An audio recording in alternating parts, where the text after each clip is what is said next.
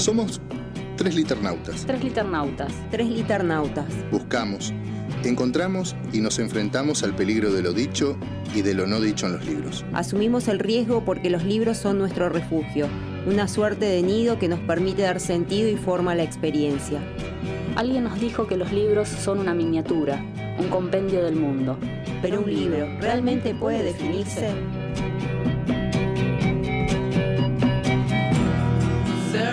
Nos habitan con vidas no vividas. Dan profundidad a un mundo inhabitable. Abren espacios en territorios inacabados. Nos protegen cuando la realidad es indiferente. Nos convocan a elucidar nuestra propia experiencia singular. Todos ellos nos permiten jugar, descubrir, gozar, asociar, perdernos. Por eso, exploramos los márgenes amarillos de viejos clásicos. Vamos a la deriva en el mar tumultuoso de los estantes. Buscamos las voces de quienes han creado mundos, con palabras, palabras, con palabras. Somos tres liternautas. Somos tres liternautas. Somos tres liternautas y aquí comienza nuestro viaje entre libros y más libros. Entre lecturas, entre lecturas, entre lecturas y escrituras.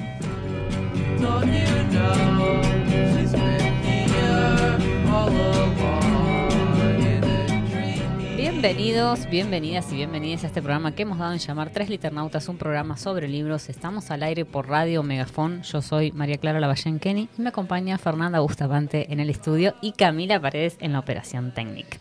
Buenas noches, Fer. Buenas noches, Cami. Hola, Clara. Hola, Cami. ¿Cómo anda, Fer? Bueno, recordá mi nombre para la Fernanda Bustamante. Hace como un mes que no vengo y... Sí, para que recuerden. Claro, ¿quién soy? La liternauta. Habías estado con esta luz que tenemos acá. No, es verdad. Es como un sol adentro del estudio. Sí, mucha luz. Pero bueno, calculo no que sé es para cómo nos veremos. Que espero que beneficie. Nos veremos bien, por supuesto. claro, iluminadas. Iluminadas. Bueno, saludamos a toda la comunidad liternauta que nos acompaña cada viernes, vigésimo cuarto programa de la segunda temporada de Tres Liternautas. Venimos de días agitados, ¿no? Días agitados en el trabajo, pero, pero, muy gratificantes, sí, tal cual tal cual, mucha, mucho trabajo, mucha lectura. Eh, bueno, y, y, bueno, y todo eso. y todo eso. todo eso que implica el trabajo. Bueno, y hoy tres liternautas para que siempre estamos todos los viernes. Bueno, vamos con los adelantos de temas, ¿te parece? Así es. Eh, en la sección Sí, un libro tras otro, voy a reseñar Simón de Gaitanil. Ahí está el libro para para quienes nos están viendo por YouTube. En la sección de Norte a Sur, el ciclo de entrevistas federales, vamos a conversar con Lola Halfon. Eh, tendremos la sección Lo Quiero Ya con algunos libros nuevos que, hemos comprado, eh, libros de la región y también libros de, otras partes del país. Y por último, Superficies de Placer para cerrar la semana. Bueno, voy a recordar las redes, eh, nuestro Instagram Tres Liternautas, en el que compartimos eh, audios y bueno, el resumen del de cada programa, las tapas de los libros y demás para, para seguir un poquito más durante la semana. El mail tresliternautas.gmail.com para quienes nos escuchan en diferido y quieren enviarnos algún mensajito, una sugerencia, una crítica. Eh, Facebook Radio Megafon, Twitter Megafon Radio, eh, el WhatsApp que de la radio. No tiene Cami. Que la tiene Cami, sí, 2996-274-210. Recuerden que en Spotify pueden seguir a Radio Megafon para escuchar los programas cuando quieran, cuando tengan ganas de, volver a escuchar alguna de las entrevistas. Y la playlist Tres Liternautas del año 2021 y la del 2022 también. Recuerden también que estamos en, en YouTube, en el streaming, y si tocan la campanita les van a llegar todas las notificaciones de este programa y de toda la radio de todos los programas de esta radio.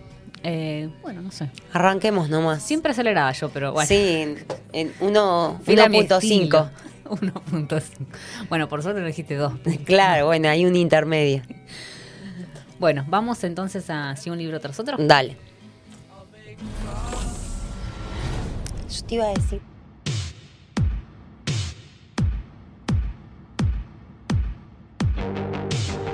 Sí, un libro tras otro libro tras otro. Así decía Art que se debe escribir. Hemos incorporado el mismo precepto en nuestra forma de leer. ¿Qué nos fascina? ¿Qué verso nos ha dejado sin proferir palabra? ¿Con qué libro hemos sentido la violencia de un cross a la mandíbula. Sí, un libro tras otro. Un libro tras otro. Un libro tras otro. Un catálogo caprichoso de aquellas lecturas que nos empujaron con furia a un camino que ya no queremos abandonar. Que ya no queremos abandonar.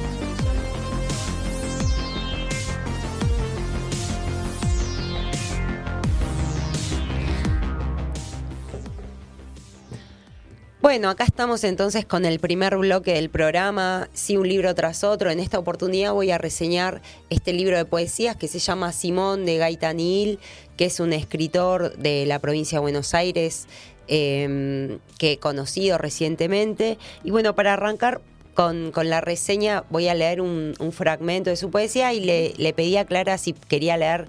Em, las otras poesías, así vamos cruzando voces. Bueno. Eh, así que bueno, te doy el libro. Es que este cuerpo ya nació campo de batalla, oprimido en un mundo de represiones, y no busca en vos aprender a no querer tanto, solo lo suficiente, sobrevivir a media luz como un poema olvidado. Gaita es un escritor nacido a fines de los 80, como dije, es de Buenos Aires, estudió filosofía y edición en la UBA y eh, probablemente por eso, o eh, quizás haya estudiado porque es director de la editorial Puntos Suspensivos Ediciones. Escribe poesía, este, este es su tercer libro, Simón. Eh, sus otros dos libros son Tiempos Tempestuosos, escrito en el 2015, y Nil en el año 2017. Se describe como libertario y trans. Además de escribir, se dedica a la edición, como dijimos en puntos suspensivos ediciones, y practica kickboxing, que, que es algo que se, que se ve mucho en sus redes, ¿no? Ahí como cruzando la, la escritura y este deporte. Simón fue escrito en 2019 y debe su nombre a Simón Radowitzki, un anarquista que llegó a Argentina a fines del siglo XX. Está dedicado a Maite Amaya, una anarquista travesti de Córdoba que murió en el año 2017. Ella era piquetera, feminista y luchaba contra el sistema carcelario. En la introducción de su libro, Gaita se pregunta, ¿qué lugar cabría para las personas trans, travestis y no binarias en un sistema de pensamiento antiautoritario que luchó históricamente por la caída de todas las opresiones? Con esta pregunta en su introducción y con el prólogo de Gabriela Borrelli Azara, Gaita nos introduce en un libro íntimo que recorre los distintos recovecos de su propia vida y de las injusticias a las que se enfrenta una persona que cuestiona la heterosis norma. Y les queremos compartir una poesía que la va a leer Clara. No tienen título, así que... Con la bandera blanca izada, gritar al mundo oferta de colores, la liberación Hoy he decidido rendirme, soltar la soga que rodea mi cuello y un poco respirar. Y en este acto llorar días, meses, años. Quiero llorar todo lo que sabía. Tenía guardada esta bandera tanto tiempo, en el cajón que mejor no mirar. Llorar la brújula que perdió el norte y encontró arena en el sur. Rendirse ante los dones y maldiciones, porque este presente desdoblado no es mío, no me habita. Y ya no quiero morir el pasado en blanco y negro, como estatua de hielo que no se descongela, esa película vieja que no me pertenece, sin aire, sin vida, como las hojas sueltas del otoño que expiran al ser pisadas y los esqueletos de las cucharas, todas sobras del verano. Rendirse y palmearse, hablarle a la oscuridad y el silencio de la madrugada, solitaria, los lados fríos de la cama. Dejar ir a las estaciones, bandera blanca izada, y con el viento que la ondea se fueron, se fueron otra vez primavera y verano. ¿Qué te pareció? Me gusta, ¿eh? me gusta el tono que tiene. Es un tono muy íntimo, ¿no? Eh, que, eso es lo que que bueno, que mencionaba anteriormente. Como vemos en la tapa y a lo largo de, las hojas, en la numeración, aparece un ring, aparecen unos guantes de boxeo, de kickboxing, supongo que, deben ser los mismos guantes o parecidos. Y esto nos recuerda que la poesía para Gaita es un modo de militancia y de lucha frente a las estructuras del binarismo Em, y Gabriela eh, Borelli, Borrelli perdón, advierte que a lo largo de su poesía se extiende una pregunta por lo dicotómico, por lo binario. Entonces, la poesía es pregunta y respuesta a la vez. Es tono, el tono biográfico, ese yo poético que se ubica entre la infancia y la adultez, pone en evidencia lo doloroso de la norma, de lo que dictamina la sociedad para el cuerpo y el deseo. Bueno, acá tengo que leer, ¿no? Cierro los ojos con fuerza y sin embargo no puedo dejar de mirar esas fotos de esos varones. El artículo afirma, estos hombres solían ser mujeres, y yo fascinada. Pelos, barbas y bigotes de todos los colores y formas, miradas humanas, pelos, barbas, bigotes. El corazón me salta en el pecho como cada vez que tengo una pregunta enorme y no puedo disparársela a nadie, que me diga que no soy rara, ni loca, ni distinta, ni normal, normal. ¿Quién va a llorar mi normalidad? Quiero cerrar el artículo, pero me digo que tengo que ser valiente, que ahora no es tiempo de entender. Eso podría venir más tarde, que tal vez esa soy yo, ese quizás sea yo. Como vemos, el cuerpo toma un protagonismo singular en la poesía de Nihil. Hay un cuerpo que se cuestiona, se interpela y que se mira con extrañamiento para intentar responder la pregunta que sin definirse se instala en el pensamiento de la voz poética que enuncia. Hay algo que no estaba pautado, lo leo yo ah, si querés, que es la contratapa que hice así. Se me acerca el referee a chequear que estuvieran todas las protecciones. Bucal, check. Inguinal, en mi mente transcurren años vacíos de un eco sordo y constante que guarda detrás el bullicio de lo cotidiano. Es un aire un tanto azul, un tanto estar debajo del agua en la colonia de niñes, con los tapones en los oídos, una sensación extraña de tiempo detenido. Entre las preguntas y mi respuesta, al final del túnel pude hablar, no tengo, le dije, tengo vagina, soy trans. No lo había incluido en, acá en, la lectura, pero me, pareció importante recuperar esta, escritura que está en la contratapa para, pensar cómo se, se piensa el cuerpo ¿no? desde esta poesía. Em, la poesía se construye junto con el cuerpo y tanto poesía como cuerpo intentan posicionarse en el mundo con un lenguaje despojado, ¿no? como, como pudimos ver en las poesías que leyó Clara. Sin atavíos, sin presunciones, la palabra se sitúa frente al mundo con un discurso sin certezas, pero con infinitos interrogantes. Simón es un libro que recoge la experiencia humana, la infancia, el amor, el miedo y la violencia lo atraviesan. Gaitanil nombra a Simón a su libro como un modo de homenaje, como un intento de nombrar la experiencia íntima y revolucionaria que se cuela entre las estructuras y lo normado. Y como toda experiencia revolucionaria, interpela e incomoda. Por eso, para cerrar, creo que me salté una parte, em, pero bueno, no importa. Eh, para cerrar, quiero leer una, una última poesía, que es una de las últimas, que em, que bueno, justamente cuando la, trabajamos en, uno de los talleres que, compartimos con unas estudiantes de, del profesorado, eh, ella la leyó en Florencia, la leyó en el grupo y, bueno, como que todas nos miramos y, repensamos la idea de ese taller que, llevamos a cabo.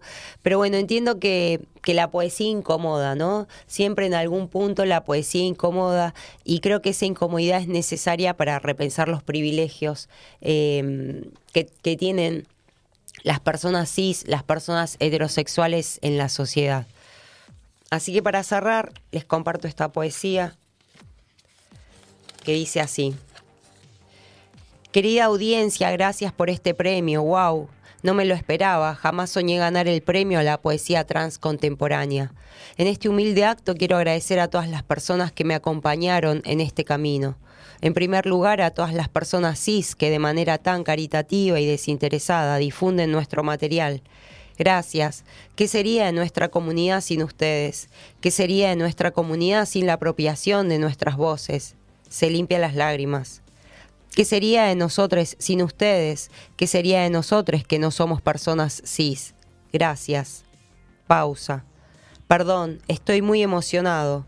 En segundo lugar, a las personas cis que piensan en nosotros para escribir libros, a todos los profesionales que analizan nuestro fenómeno para publicar en Facebook, en diarios, para hacer telenovelas, a todas ustedes, personas cis, para quienes garantizamos su diversidad, su cupo trans, Siempre soñé ser ese 1%. Gracias, inmensas.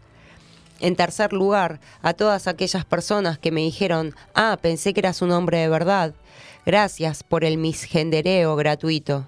Y cómo no, a todas las personas cis que nos ayudan a no convertirnos en machos, a construir nuevas masculinidades. Gracias, gracias. No podría sin sus consejos.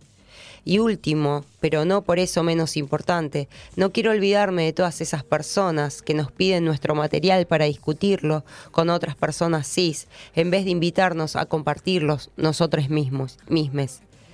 Gracias, personas cis, gracias por este premio. ¿Qué sería de nosotros sin ustedes? ¿O qué sería de ustedes sin nosotros? Ahí entendí eso que decías de, cómo habían reconfigurado el taller pensando, habiendo leído ese, poema, ¿no? Porque pienso que hay, digamos, hay un tono de manifiesto, pero también irónico con respecto a los privilegios de las personas cis heterosexuales, ¿no? Exactamente, sí. Y, mm, bueno, también un cuestionarse, ¿no? De, que, de qué modo, digamos, em, de qué modo leemos esta literatura, de qué modo la llevamos al aula, eh, o en estos talleres.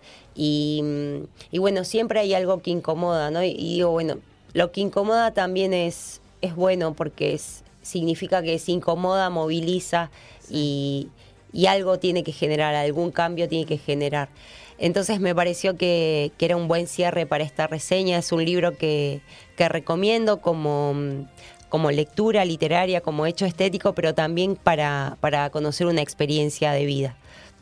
Bueno, Simón de Gaitanil.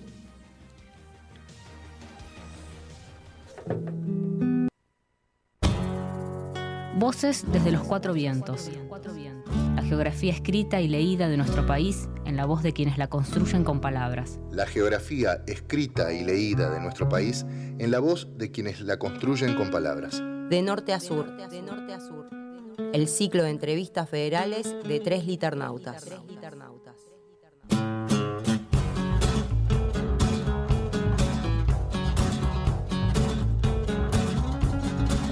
Bueno, estamos en nuestro, nuestro segundo bloque de norte a sur, el ciclo de entrevistas federales. Vamos a conversar con Lola Halfon, que ya se encuentra en el teléfono. La vamos a saludar, ¿te parece? Dale. Hola, Buenas noches, Lola, ¿cómo estás? Hola, ¿cómo va? Qué bueno, qué alegría estar acá. Bueno, bienvenida al programa. Dale, gracias, gracias. Bueno, Lola, siempre arrancamos con una pequeña presentación de, la entrevistada o el entrevistado. Y en esta oportunidad quería arrancar la presentación con un fragmento, eh, compartiendo un fragmento de, tu poesía que hice así. ¿Es esta ahora mi fortaleza? Abrir brazos, pecho, garganta, piernas, darle volumen a mi deseo, contarles cuánto me cuesta nombrar la soledad, tirar el traje heroína. Lola Halfon nació el 9 de julio de 1993 y vive en Villa Los Coihues, Bariloche, con Runa, su compañera canina. Sus poemas se encuentran en publicaciones artesanales, antologías y medios digitales. Forma parte de la Biblioteca Popular Carilafken, de la colectiva de escritoras patagónicas y de la librería El Plan. Organiza eventos de poesía y coordina talleres de lectura y escritura. Publicó este año Todavía hay fuga, por Tanta Ceniza Editora.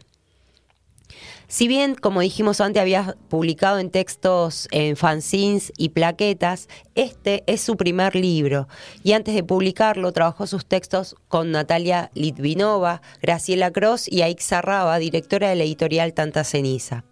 Geraldine Schroeder hizo las ilustraciones, Graciela Cross escribió el prólogo y Natalia Litvinova reseñó en la contratapa.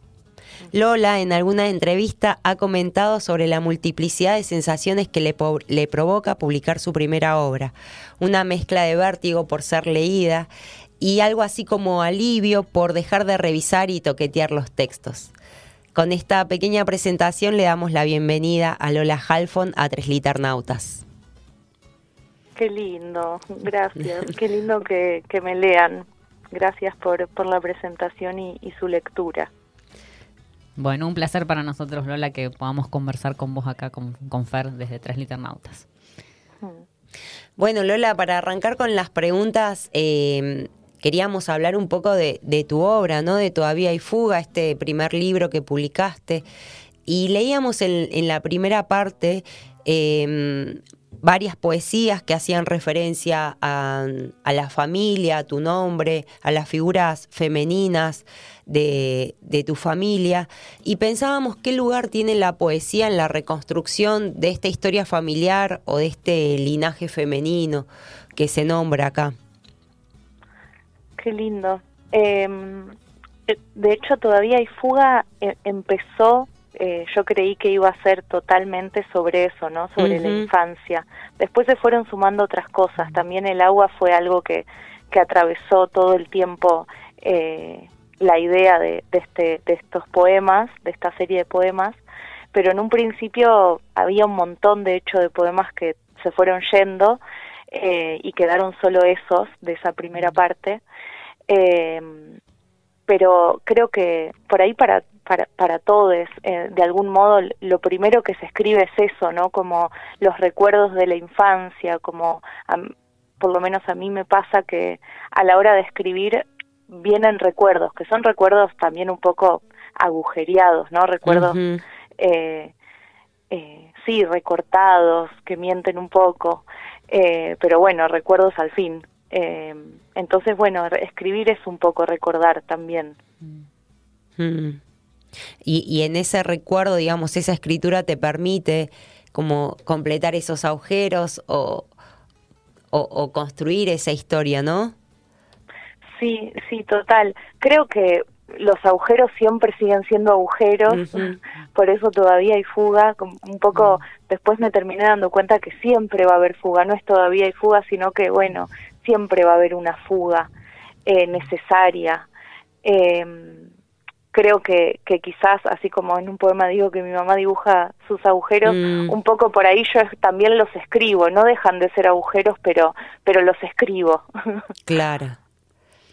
Lola, en la presentación que te hacía Fer, comentábamos que de alguna manera publicar eh, representó un alivio para vos por el hecho este de que te permitió como dejar de revisar y toquetear los textos, ¿no? Evidentemente veo o entendemos que sos de corregir mucho, ¿no? Sí, sí.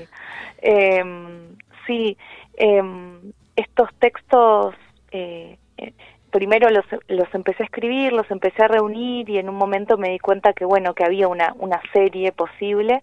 Y ahí empecé una clínica con, con Natalia Litvinova que fue eh, crucial, me acompañó en una clínica así individual. Y después, bueno, continué más en su espacio de taller. Eh, y, fue muy enriquecedor. Siempre para mí la mirada de Otre, que, que también lea los textos, es muy importante porque una a veces como corrige y corrige y corrige, pero la voz de Otre es, bastante clave para mí. Eh, entonces el espacio de taller o bueno, ese acompañamiento con Natalia. Y de hecho después cerramos el libro con Nati dijimos, bueno, listo, ya está. Justo Aixa de Tanta Ceniza me, me había escrito para decirme, che, publiquémoslo con Tanta Ceniza. Y ahí empecé a, ver los textos con ella y seguí cambiando cosas y saqué poemas y puse poemas y con Gracros lo mismo. Le mandé todo el libro y hicimos como un encuentro donde, bueno, se dio vuelta el libro, entró, la, la tercera parte antes no estaba y entró, bueno. Eh, así que sí, también es eso, ¿no?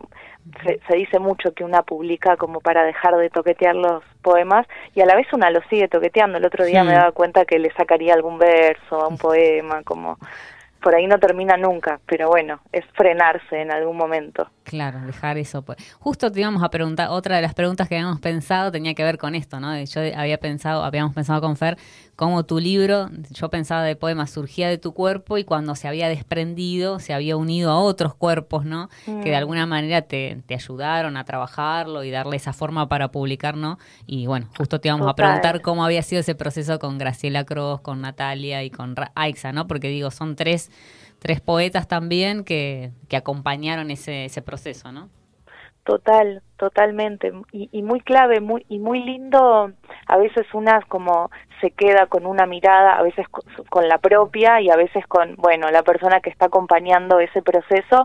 Y fue muy enriquecedor como las distintas voces, las distintas miradas. Por eso también el espacio de taller eh, me, me, me parece muy, muy valioso, como, como, bueno, cada mirada puede aportarle algo muy distinto al texto y a la vez, bueno, hay que también poder elegir, porque por ahí las sugerencias son todas muy distintas. Eh, pero, pero sí, me gusta mucho el trabajo de, de, reescritura, de edición. Mm. Pensaba, eh, mientras eh, nos contabas esto, eh, digamos, eh, en, lo importante de, poder compartir la lectura con, o, tu escritura con otras escritoras, pero también en el diálogo que se genera entre tu poesía y las imágenes o las ilustraciones de Geraldine.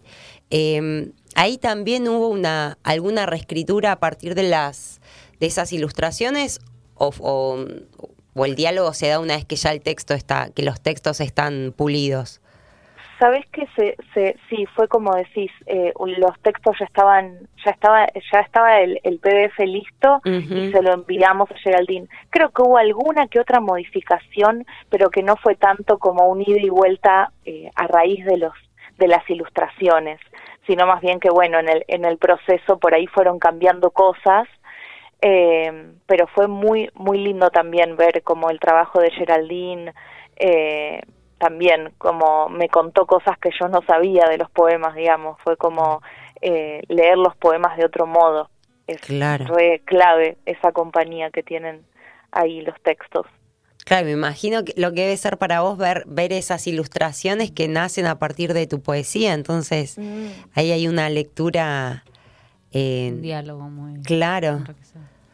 Sí, sí sí, un, e, es hermoso, es de esos diálogos que no terminás de entender, pero te mm. fascinan, como, wow, claro. Eh, sí, me, impresionó mucho. La primera vez que los vi dije, no puedo creer, claro, hay, hay algo que ya está dialogando y mm. que, y que va más allá de mí, que no entiendo, no entiendo este lenguaje y me dice un montón de cosas, ¿no? Lo hermoso de no entender. Lola, una pregunta difícil vamos a hacerte ahora. Eh, nada, Digo que es difícil porque, bueno, ¿por qué escribís? Porque hay una suerte de necesidad física como manifiestan algunos, algunas escritoras.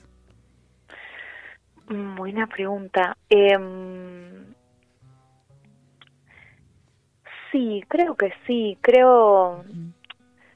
Eh, es, una respuesta por ahí que se ha dicho mucho, pero creo que no podría no hacerlo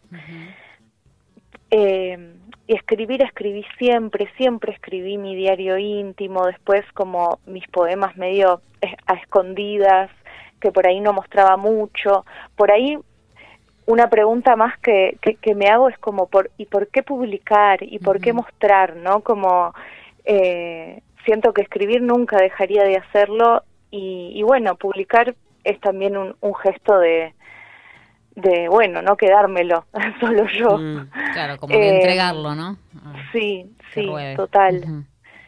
Sí, y una manera, justo hace poco eh, Nati Litvinova nos, nos hizo unas preguntas para, para una revista, para Vallejo and Company, eh, que era, era parecida, era para quién escribís, pero yo ahí eso me llevó a pensar que es un poco una manera de de mi manera de tocar el mundo, digo yo, ¿no? Como mi manera de mm. estar, de eh, y también algo que digo es un, también es una forma como de traición al mundo, ¿no? Porque para escribir un poco hay que abandonar al mundo, a mm. los otros, a la vida. Entonces es un poco también una manera de irse. Es una manera de estar y una manera de irse. Mm. Eh, algo de la fuga también. Claro. claro. decir eso. Em, eh, me, en, uno de los talleres que, bueno, estuvimos eh, desarrollando en, nuestro trabajo, Mauricio Giulietti leyó una poesía tuya para un taller literario cuyo eje era la naturaleza y la poesía. Y, bueno, en, tu poesía constantemente aparece este, esta, esta interrelación, este diálogo entre el sujeto y la naturaleza. ¿Sentís que es así, que, que la naturaleza se mete en el cuerpo, en este caso, o en, o en la voz poética de, de tu libro? Sí, sí, siento que sí. A la vez me pregunto cómo, cómo es que sucede, porque porque podría decir que hasta a veces es mucho más mi vínculo con la naturaleza a partir de la escritura, eh, que, que, por ahí eso, en mis poemas aparece mucho el jardín, las flores, y, y, bueno, yo tengo un vínculo bastante raro con, con mi jardín, no lo, no lo sé cuidar, se me mueren las plantas, eh, no, no, no soy una buena jardinera. Ese poema había leído. Sí. el de las plantas, que no. Ah. Después por ahí te, lo te pedimos que lo leas, si tenés Bueno, dale, re. Sí, entonces es como es como como si mi vínculo con, con estas plantas, con estas flores fuese desde acá, desde la escritura, es como que si estoy al lado de ellas igual necesito escribirles para vincularme, no es mm. tanto poner las manos en la tierra, aunque me encantaría, pero bueno, no no es tanto mi mi terreno, pero bueno, vivo eh, rodeada, vivo en un bosque, digamos, entonces eh, tiene sentido que, que de alguna manera se, se, meta, ¿no? Como que yo sin advertirlo, bueno, eh, los árboles y las flores estén ahí. Claro, pensábamos como, bueno, este, este, este cuerpo que se deja permear por el mundo, ¿no? Mm, Para decir mm, algo de ese mundo. Mm. Sí, sí, sí, sí, totalmente. Y a mí me queda la pregunta de si el, digamos, la, la escritura, la naturaleza te, te obliga o, te lleva a escribir o la escritura te, te, obliga a mirar de un modo distinto esa naturaleza que te rodea, ¿no? A fijarte en esas mm. cosas que, que bueno, quizás para, la, para el ojo, para simple vista, uno no miraría. Mm, qué linda pregunta, sí. Sí, no, no sé, es una buena pregunta. Pienso en, en Watanabe que dice eso, ¿no? Que, que la poesía es una acción del ojo, que es mirar, o por lo menos habla de su poesía. Dice, mi poesía es, es está en el ojo, es, es la, la acción de mirar. Eh, y sí, seguro, ¿no? Hay, eh, es como que se retroalimenta, no sé qué viene primero y qué, qué viene después, pero, pero puede ser que, no, no lo sé. ¿Te parece, Lola, que para cerrar este primer bloque compartamos una lectura? Sí, claro. Em, eh, ¿Quieren ese poema, el que nombraron? Debe ser Rescataste. el que vos tengas ganas. Lo que vos tengas bueno. Rescataste una planta moribunda, abandonada en un jardín, la trajiste a mi casa con delicadeza en una maceta colgante. Las hojas fueron reviviendo, ¿estaban muertas o casi? Hace unos días languidecieron y no supe si más agua, menos agua, más sol, menos sol. Quieren más tierra, dijiste, y le armaste una casita negra a la raíz. Hoy está firme, brilla y pienso cuántas cosas vi morir por no saber cuál era el elemento que faltaba. Bellísimo. Bueno, y antes, ah, yo voy a pedir otra lectura porque bueno, pedí, pedí. Pida, pida que... estamos acá para pedir. Eh, mira, te, propongo dos, vos elegí la que quieras. La, la que dice, la que se titula Cuando eligieron mi nombre o Hay las pérdidas, eh, que bueno, también la nombraste hace un ratito. Dale, vamos con cuando eligieron mi nombre. Cuando me dijeron que lea un poema había pensado ese. Así ah, buenísimo. Hermoso. Cuando eligieron mi nombre no sabían que hubo otra Lola en la familia, mi tatarabuela, la abuela de mi abuelo Raúl, padre de mi madre. Cruzaba el desierto vendiendo comida y le cerraba los ojos a los difuntos. No se sabe si es mito, que la encontraron muerta con las manos en los párpados.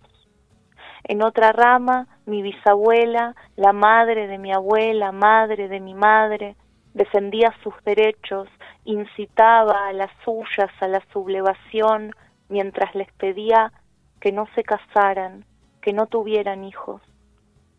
No tengo claro por qué las estoy nombrando ahora, no hay relación, no hay hilo, pero algo suyo me mantiene en esta madrugada despierta, luchando en un desierto sin derechos, con las manos en los ojos, pero abiertos. Bueno, conversábamos con Lola Halfon, poeta de la ciudad de Bariloche, autora de Todavía hay fuga. Vamos a una pausa musical y enseguida continuamos conversando con Lola.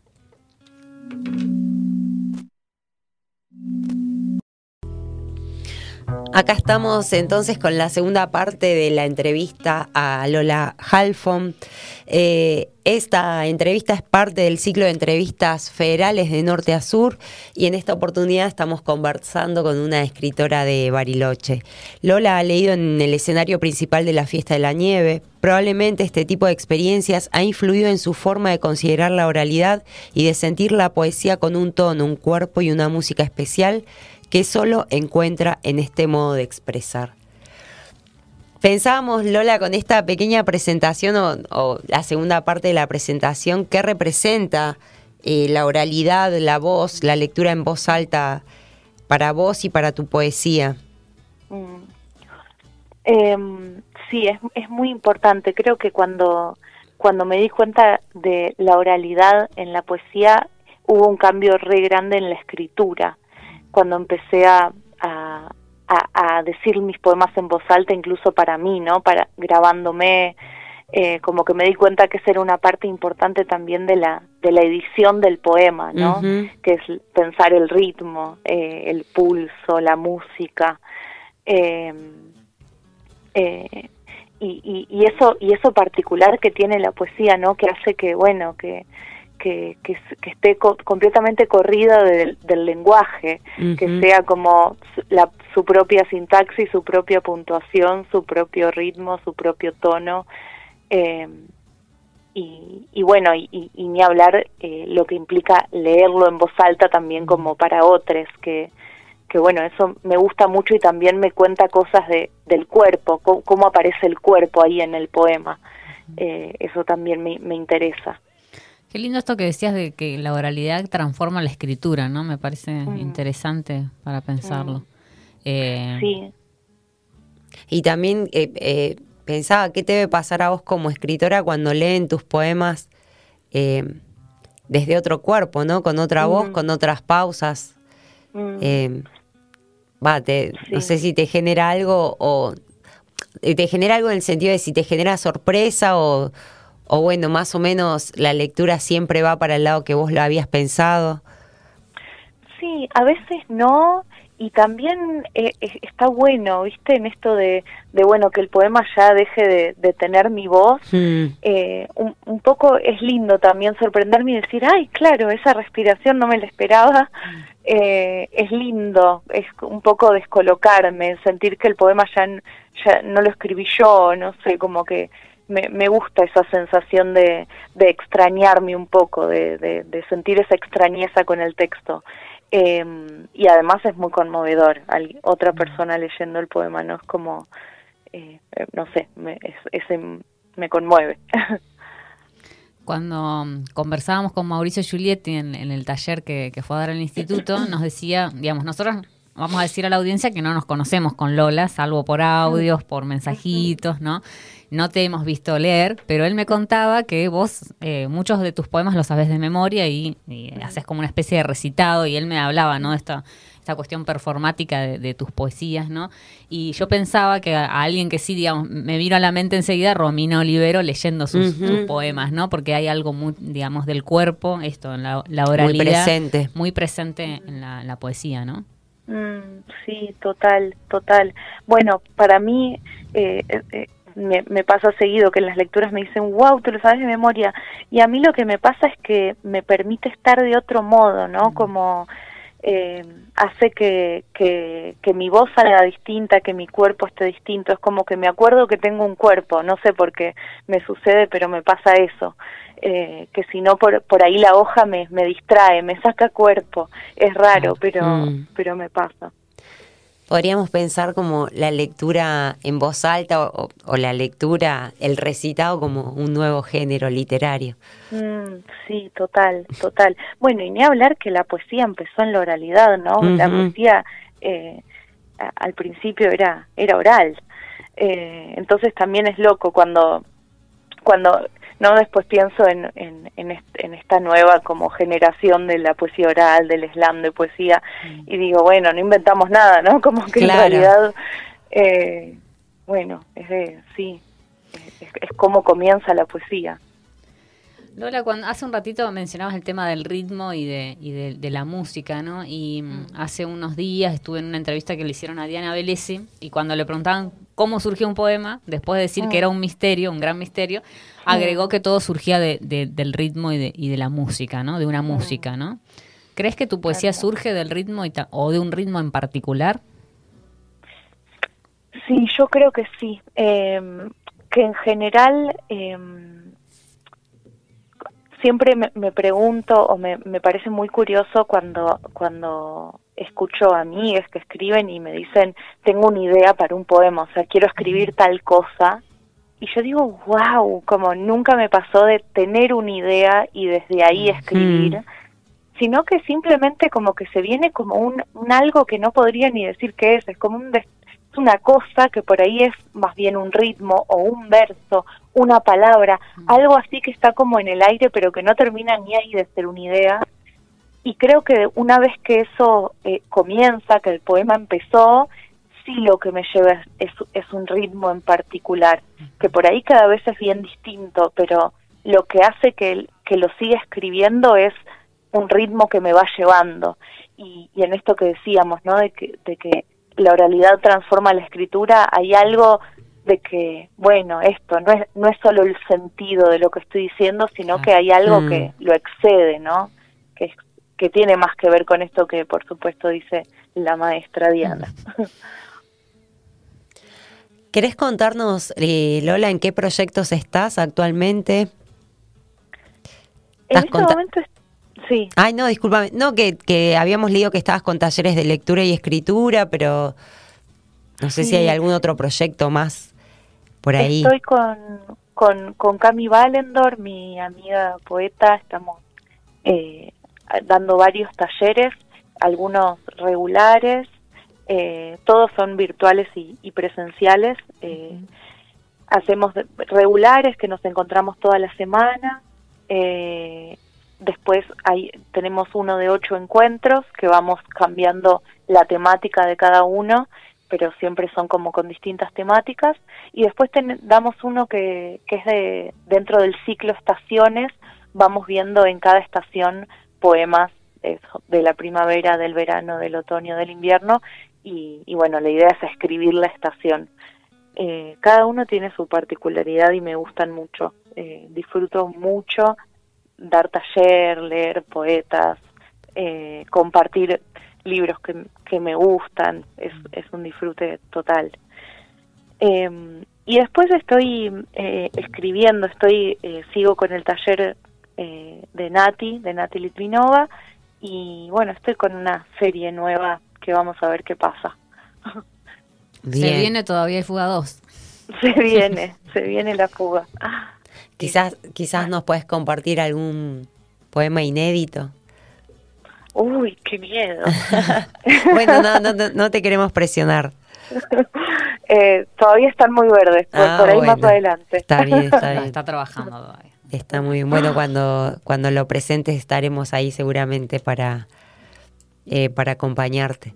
Lola, pensaba, digamos, hablabas de los talleres y de lo que implica, bueno, me preguntaba, ¿no? ¿Qué implica para vos escribir y leer con otros, con otros? Mm. Eh, últimamente eh, tengo la idea de que de, que la poesía es mucho más colectiva de lo que mm. pensamos, ¿no? O la mm. escritura, que no, no digo que sea así para todos, pero tenemos como esta idea de que del escritor que escribe solo en su casa y ni hablar que que aunque escriba solo en su casa, está escribiendo con lo que leyó, con el amigo que le dijo, con lo que una vez escuchó en la panadería, ¿no? Como que no hay manera de escribir solo igual. Mm.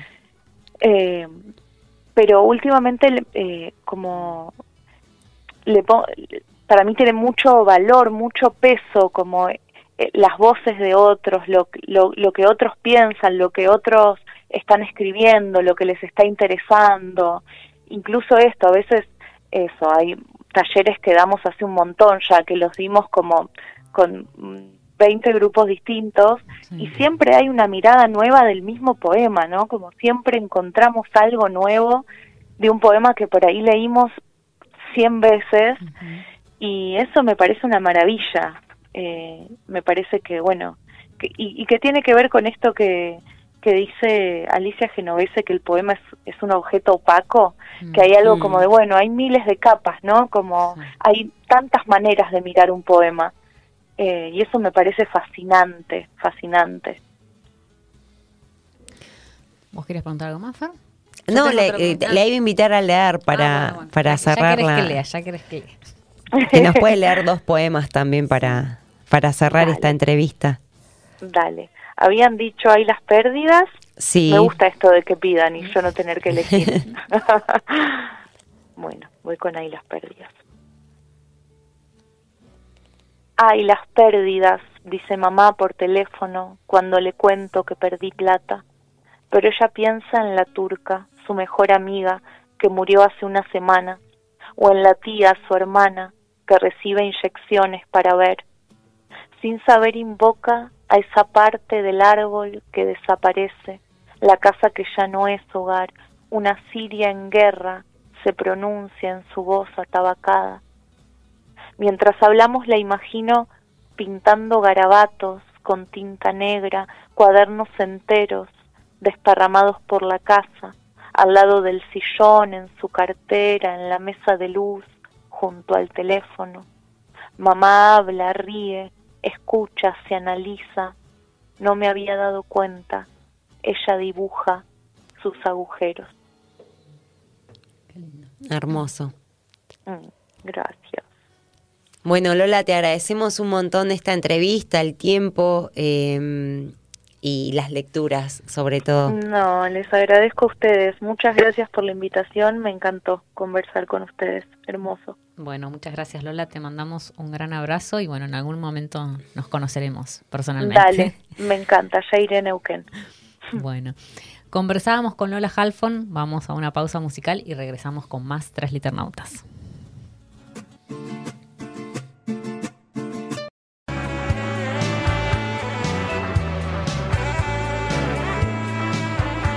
No sentimos la atadura de leer la novedad. Pero el olor a nueva publicación nos atrae a las estanterías. Lo quiero ya. Una guía arbitraria para sucumbir ante lo nuevo.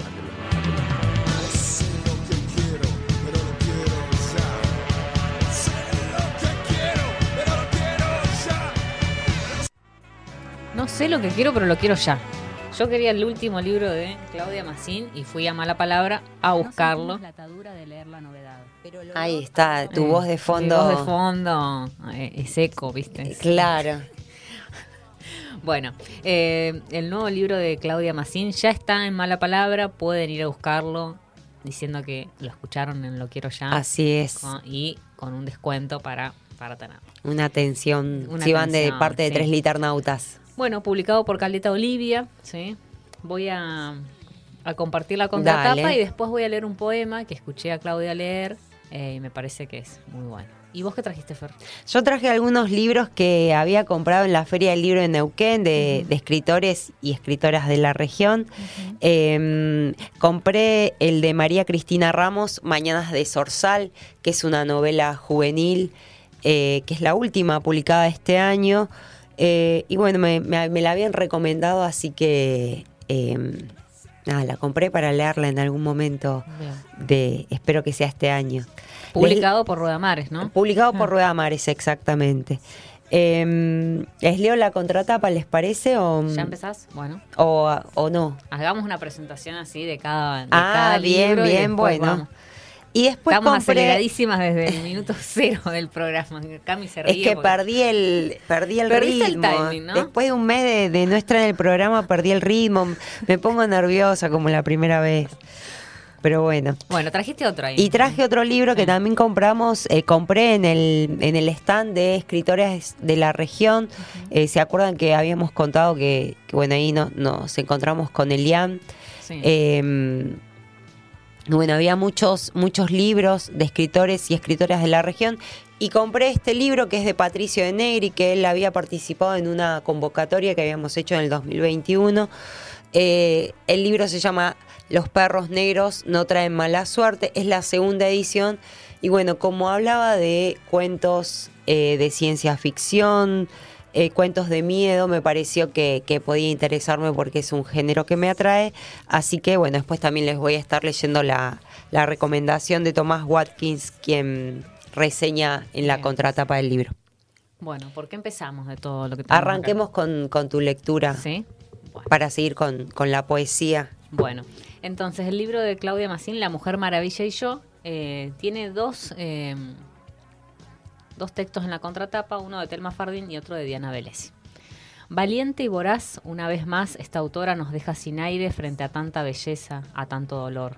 En sus palabras, lo fallado es el hallazgo. Este libro entonces es una falla notable, porque cada página es descubrimiento y verdad. Todo lo que brota de Massín penetra la carne. A medida que pasan los versos y resaltamos frases, nos fundimos con su voz desgarradora y sutil y anida dentro de la esperanza de convertirnos en ella y su pluma, pero sobre todo en sus ojos, que ven la vida tan a fondo, tan desnuda, indescriptible, salvaje y potente, un huracán de vida hecho poesía. Lindo, una linda contratapa de Telma Fardín que justo eh, en el día de hoy, ayer... Eh, ayer creo que fue la, eh, la declaración, o, estaban, sí. bueno, así que un día muy importante, bueno, para Telma. y el, otro, la otra contratapa, el otro texto de la contratapa es de Diana Bellesi. Claudia Massín nos dice en La Mujer Maravilla, este prístino libro. Las que estamos dañadas tenemos la capacidad de repetir el daño o revertirlo. Ese es nuestro superpoder. Y agrega más adelante, el amor a lo dañado es el reverso del daño, el lazo de la verdad que lo retiene. No dejes de recordarme eso, mujer maravilla, cuando vuelva la, la fiebre. Ah, mi corzuela, mi escarcha que se retira al final del invierno, mi carpintero real, que cuando crezcas no creas en la venganza, ese modo voraz de comerte a vos misma de nuevo. No pasará mi corazón, y si pasa, volvé, volvé a a leer este libro para salvarte, como hoy me salva a mí.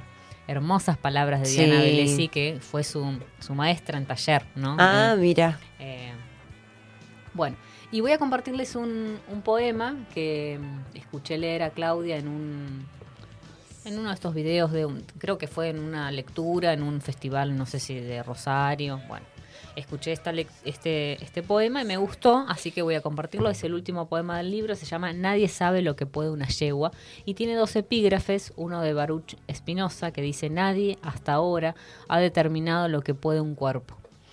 Y el otro es de CFK y dice así, volviendo a las críticas que recibí por mi condición de mujer durante el conflicto con las patronales agropecuarias, me adjudicaron el apodo de yegua. Puede pasar que un día estés cansada de andar y te sientes en una piedra y veas pasar una tropilla de yeguas, marrones y blancas, brillante el pelaje, el paso eléctrico, como un radar capaz de recibir y transmitir la energía del sol. Hasta tenés que cerrar un poco los ojos para verlas. Sabes que han escapado. No tenés pruebas de eso, pero es evidente para vos, una certeza. Se les nota en la carrera enloquecida que levanta polvareda, es impotente.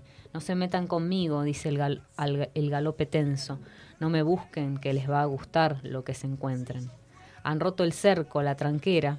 El dueño las deja pastar tranquilas porque son mansas, dice. Las asusta caminar por tierras que no conocen. Por eso mismo nadie las estaba vigilando esta mañana y se fueron. Hay una que lidera, marca el paso, mira a las otras y en los ojos se le ve la fiereza, la decisión. Hoy no es un día como todos, hoy toca la velocidad, el paso rasante y desbocado, hoy toca el monte, ya habrá tiempo de preocuparse por el después. ¿Qué hace una prisionera sin, sin alguien que dé las órdenes, alguien que un día la, la encierre, al otro la libere? Los días de guerra en el campo son días de fiesta, hechos para exhibir el talento del paisano, que muestre, que les vaya enseñando a los chicos para que sepan la danza violenta que tendrán que bailar, quieran o no, la habilidad para apialar las patas de las bestias, se espera que sean capaces de inmovilizarlas con una soga en uno solo, diestro movimiento, un deporte de hombres es la yerra, los gritos, las corridas, y ahí sí, el momento culminante, las risas, el hierro al rojo vivo en la pata tierna del cuello. Pero no, dice el galope de estas yeguas, este año no va a haber fiesta, o mejor dicho, la fiesta va a ser nuestra. Imagínate, imagínate nada más si fuéramos esa, esa yegua que lidera, que abre el paso. Entonces, qué víctima ni víctima. Las patas firmes sobre el suelo harían su propia yerra. La marca que más humilla es la que nos espera, dirán después. Había sido que era chúcara en el fondo y no lo notamos a tiempo. Es que esperaba la ocasión, el día perfecto. Ella sabía, hasta, hasta para las desahuciadas, tarde o temprano llega, es cuestión de estar atentas. Mirala, resopla, no es por rabia, es por orgullo. Que se sepa, a mí no me marca nadie. Yo voy suelta y para cuando se den cuenta, el viento a favor me habrá llevado lejos. Imagínate el sentir el calor que sale y entra de los belfos, el corazón un rayo partiéndote el pecho. Nada de implorar ese permiso que pedimos vos y yo para poder seguir viviendo, como si fuera un favor que nos han hecho. Decime de verdad, te pido que lo pienses. ¿Para qué sobrevivir si no es para eso, para hacer esa yegua? ¡Wow! Muy bueno. Es hermoso este poema. Es muy lindo. Es el que cierra el libro. Eh, y bueno. Me, encanta aparte y el digamos la imagen que, que crea de, de, las yeguas y bueno también sí, el sí, de esta tropilla que va. Sí. Es una imagen muy linda. Sí. Eh, y, y, bueno va recorriendo todo. Muy eh, como vivida también no sí. o sea es muy cercana. Uh -huh. bueno, bueno, y toda la el sentido ahí con a partir de, del epígrafe me parece claro que es... sí sí. Eh, hay todo un bueno eh, bueno, sin palabras. Muy para mí. Eh, esta, es la, esta es la recomendación entonces que traje para hoy. Me lo quiero ya. Eh, la Mujer Maravilla y yo de Claudia Massín. Y, ¿Y es un libro que vas a reseñar prontamente? Mm, No sé, puede ser. Eh, tengo otro en, en mente. Bueno, igual te llegó quedan en el varias, correo. te, te quedan varias, varios programas para reseñar. ¿Por qué? Ah, bueno, está Te, bien. te voy a adelantar. Me vas adelantando. Bueno, el libro este entonces, Los perros negros no traen mala suerte, tiene una, mm, una breve reseña o recomendación de Thomas Watkins que dice, perplejidad, locura, altos ideales, intrigas del miedo y del amor, ciencia y ficción empleadas como reparación histórica, todo converge en las tramas distópicas de Los perros negros no traen mala suerte, el primer libro de cuentos de Patricio de Negri. Climas rojos y negros nos esperan en estas páginas para que disfrutemos de una escritura precisa e inquietante, capaz de hacernos mirar a los costados solo para comprobar que estamos, en apariencia, donde creemos estar. Bueno, linda contratapa. ¿eh? Linda, linda contratapa, así que Me bueno, gustó. está en- son cuentos, así que puedo, puedo empezar a leerlos de, de a poquito. Y, el, y la novela de eh, María Cristina Ramos, que está publicada por Ruedamares eh, Editorial, que bueno, tiene toda su, o la, mayor parte de la obra de María Cristina Ramos. Dice, Miguel se ha quedado sin familia y llega a buscar trabajo a las orillas de una ciudad. Pedrero, el vendedor de diarios, ya casi no puede trabajar, se conocen, descubren que pueden ayudarse y poco a poco comparten sus días. Pero alguien cuya intención no se conoce llegará y pondrá en peligro el escaso resguardo de lo cotidiano. Mientras el amor quiere asomar, se esconde, vuelve a aparecer. Mañanas del Zorzal es una historia de búsquedas que se inscribe en lo imprevisible de las calles, donde no siempre se encuentra lo necesario para vivir. Bueno, también me la han recomendado mucho, así que eh, espero leerla pronto para... Se suman a nuestros sundokus, ¿no? Así es, así pila. es, al sundoku de... Si vieran la cómoda que tengo al lado de la cama, con son pilas de libros directamente. Todo lo que, lo que estoy leyendo, lo que voy a leer, lo que... Mi tema es la mesa, está, ya está en el piso, Bueno, pero bueno. las recomendaciones entonces, ¿querés mostrarlas, Fer, para Dale. el día de hoy? Y nos vamos eh, a Superficie de Plaza. Ahí ¿sí?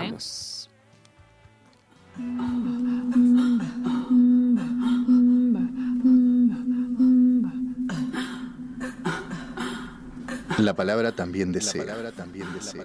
La lengua quiere arder en su completa plenitud. El goce, lo no dicho o dicho a gritos, jadeando, Palabras tabú, cuerpos que se salen del orden, que desbordan, que exceden y exudan. Superficies de placer. Superficies de placer. Superficies de placer. Lecturas erógenas al filo de la medianoche.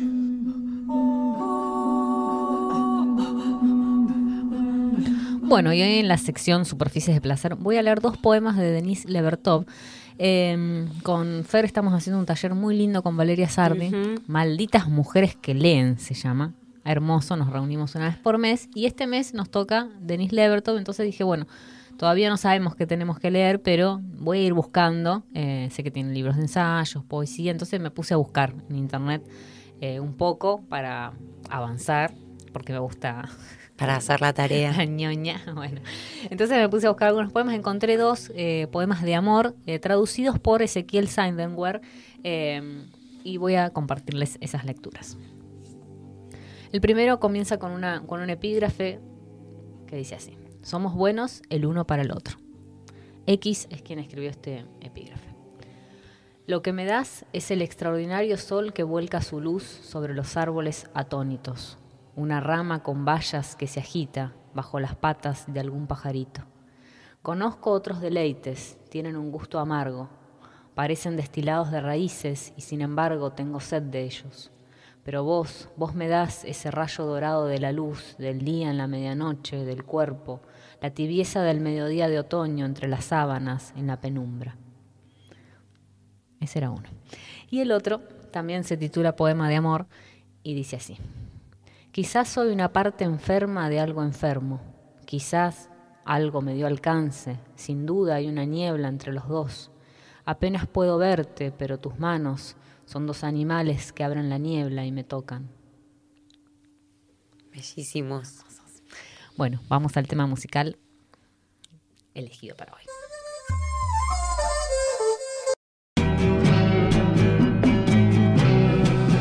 Bueno, y vamos Hoy vamos a cerrar el programa, pero en punto. Sí. Tengo que venir yo para que respeten el tiempo. Cami, no. Es tremendo esto. Es el tiempo, Fer. Es un reloj. bueno, Tres Liternautas va llegando a su fin. Hoy, en sí, un libro tras otro, Fernanda nos recomendó la lectura de Simón de Gaita Nil Así es. Conversamos con Laura Halfon sobre su libro Todavía hay fuga, una entrevista muy linda.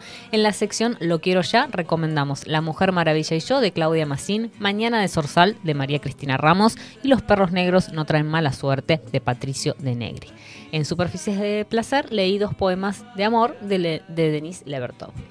¿Qué escuchamos el día de hoy? Escuchamos Barro tal vez del cantante, guitarrista, poeta, escritor y compositor argentino Luis Alberto Spinetta del álbum, del álbum Kamikaze del año 1982, pero escuchamos la versión que pertenece al álbum Cantora 2 de la cantante La Voz argentina Mercedes Sosa. Luego escuchamos Me Viene Bien de Elsa y el Mar, un proyecto musical de Elsa Margarita Carvajal, una cantautora colombiana. El tema es, eh, pertenece al EP Sentirnos Bien del año 2013. Luego escuchamos un tema muy lindo que me gusta mucho, Un derecho de nacimiento de la cantante, compositora, actriz, productora, arreglista, diseñadora y activista mexicana Natalia Lafourcade. Eh, junto al grupo de ska mexicano Panteón Rococo. Y el tema se encuentra en el álbum Un Canto por México, el volumen 1 del año 2020. Y por último escuchamos un tema que le gusta a Fer, que se llama China de la banda argentina Perota Chingó. El tema pertenece al álbum Muta del año 2019. Todos temas mm. que van a estar disponibles en nuestra playlist Tres Liternautas 2022. Bueno. Yo agradezco que no lo hice antes porque, bueno, no vine en los programas anteriores, pero les cuento que eh, Clara, cuando estuve en Buenos Aires en el Festival Internacional de literatura. De literatura. Eh, bueno, se contactó con Claudia Piñeiro y me trajo de regalo el libro El tiempo de las moscas, firmado por ella, que eh, alcanzó, generó un nivel de cholulaje impresionante. Eh, así que bueno, te lo agradezco acá en, el programa. Ya estaré reseñándolo. Estoy leyendo ahora Catedrales, que también es un libro, ese sí es, es un libro prestado, pero, pero bueno, eh, voy a terminar con eso y voy a seguir con, El tiempo de las moscas que... Eh, según he leído, es la continuación de, de Tuyo, continúa con, ah, con, el personaje de, Tuya. Eh, una novela que es del 2005 de Claudia Piñeiro. yo te lo traje porque vos me lo pediste, vos me dijiste yo dije, bueno. pero se lo dije en chiste, bueno, son esos chistes que sí. Si pasa, pasa. no, no, A mi amiga Fer, obviamente, lo que me pida. Así que bueno, te lo agradezco. y saludamos a la gente que está mandando saludos en YouTube. Bueno, está Sara, siempre presente. Presente, el público fiel. El público cautivo. Eh, bueno, Mauricio, Laura, el Rafa, eh, Alicia y Marcela, que están, estuvieron ahí en YouTube compartiendo un poco, interactuando. Así que les agradecemos a quienes nos escucharon en la app, que Así es. No sabemos quiénes son, pero también les agradecemos estar del otro lado. A Cami Paredes, que siempre nos opera. Y bueno, eh, Nos vemos el, el Próximo viernes. Yo no voy a estar. ¿Querés contarnos, Clara, quién, a quién van a entrevistar? Eh, Eh, sí, vamos a entrevistar a un escritor correntino, ¿sí? Eh, lo vamos a entrevistar con Mauricio, ¿sí? Eh, con Mauricio Giulietti. Eh, Juan Meneguín va a estar conversando con nosotros desde Bien. ¿Ya le dije No, a Mauricio o qué? No es de Corrientes, es de Entre Ríos. perdón. Ah, bien, bien. Perdón, perdón. Bueno, ya le dije Eh, a Mauricio que no sea tan copado porque si no me va a sacar el lugar acá, en- me, me vas a cambiar por, No, no, no. por el que es escritor encima. Ah. Bueno, damos por finalizado este programa hermoso. Nos encontramos el próximo viernes en Tres Liternautas. Nos vemos. Buen fin de semana. Somos tres liternautas. Tres liternautas. Tres liternautas.